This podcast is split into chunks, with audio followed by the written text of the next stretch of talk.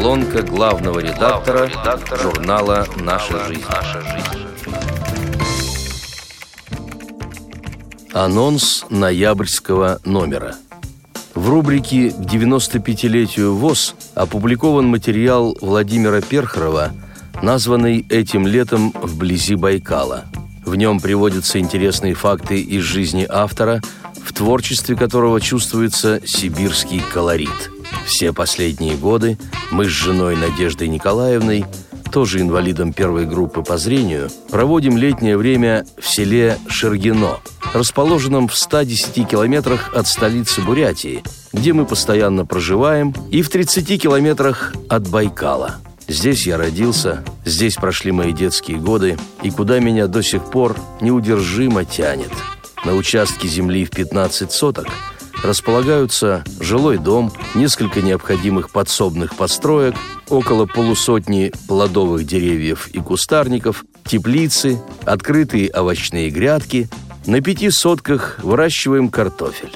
В общем, заняться есть чем – к 75-летию Великой Победы приурочен конкурс, организованный журналом «Наша жизнь» и Российской государственной библиотекой для слепых. Трогательные воспоминания москвички Надежды Марининой «Мои сороковые» оказались очень интересными и оригинальными. Первая часть этой мини-трилогии вышла в ноябре, а продолжение появится в ближайших плоскопечатных номерах – Весной 41 -го года мне было почти 9 лет. Я окончила первый класс школы номер 494 Пролетарского района. Мои родители, рабочие автозавода имени Сталина, отправили меня в пионерский лагерь Мячиково. В памятное воскресенье 22 июня был родительский день. Ко мне и соседской девочке Вале приехали мамы. Мы радовались встрече и гостинцам, но к вечеру – мы заметили, что взрослые чем-то взволнованы и почему-то хотят забрать нас домой. Наука и практика в современном мире тесно переплетаются.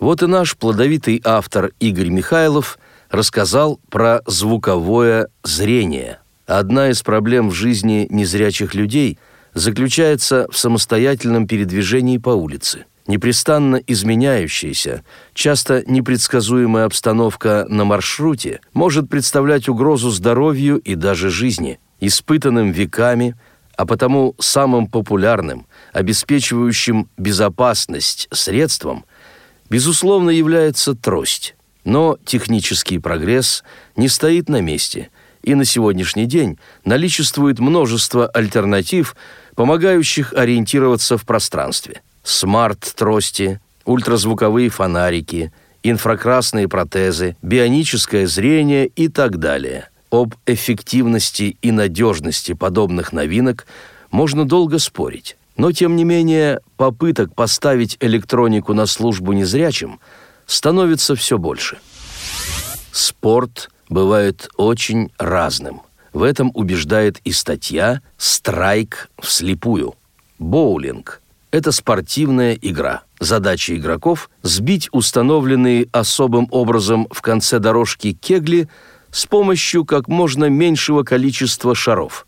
Некий круглый, достаточно тяжелый снаряд, рассчитанный скорее на катание, чем на бросок, с набором однотипных мишеней, археологи и этнографы обнаружили в различных частях света – Индии, Финляндии, Йемене, Полинезии – Самым древним экземпляром прото-боулинга считается игровой комплект, найденный в 1930 году в захоронении подростка до династической эпохи в Египте. Однако родиной современного боулинга следует считать местности Верхней Германии. К концу средних веков – под родственными названиями забава стала известна во Франции, Испании, Италии, Нидерландах, Дании и Англии. По сравнению с традиционным, насчитывающим многовековую историю, боулинг для слепых и слабовидящих является довольно молодым видом спорта. Впервые он начал практиковаться в Германии и в бывшей Югославии в 60-х годах прошлого века. В то время игроки соревновались раздельно в двух категориях – слепые и слабовидящие. Первые международные состязания «Словацкий хрустальный кубок» состоялись в 1996 году. В рубрике «Знаменитые слепые» вниманию читателей представлена заключительная часть историко-литературного цикла «Оссиан». Оказывается, кельтский эпос сильно повлиял на русскую словесность, в чем убеждают многочисленные цитаты. Надо иметь в виду, что галантный век прославлен не только яркими политическими противоречиями, провоцировавшими военные конфликты, но также куртуазными манерами образованных дам и кавалеров, поневоле интересовавшихся популярными веяниями культурной жизни. К тому же некоторые дворяне становились книгачеями по долгу службы и ради престижной карьеры, а билетристика приспосабливалась к их потребностям. Согласно тогдашним нормам переводческого искусства, на основе конкретного произведения нередко создавались весьма приблизительные вариации при фанатичном стремлении к эстетическому идеалу.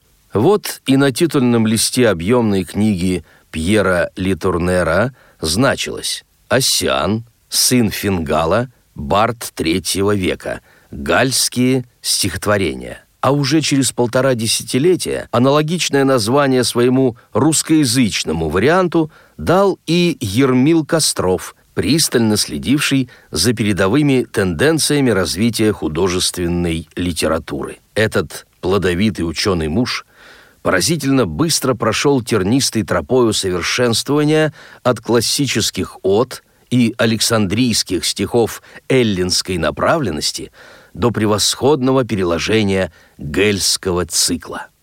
Улыбкой своей Богородица не раз помогала в беде, и свет разбегался, как водится, кругами по стылой воде, несущая радость сияния, печаль растворяла хитро, меня погружая в желание безудержно делать добро.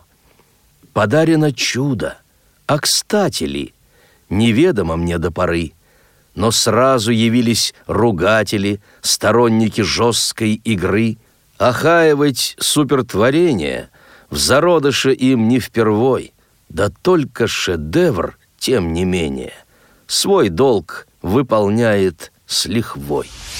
В очередной раз истинных любителей словесности порадует выразительная и самобытная поэзия Анатолия Беспалова. Мой путь земной совсем не гладью вышит. Искал себя и компасы терял.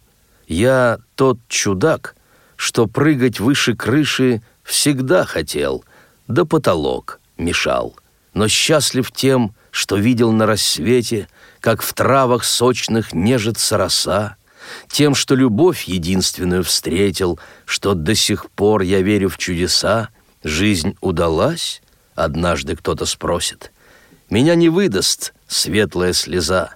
Отвечу так. Я понимаю осень и слышу листьев новых голоса.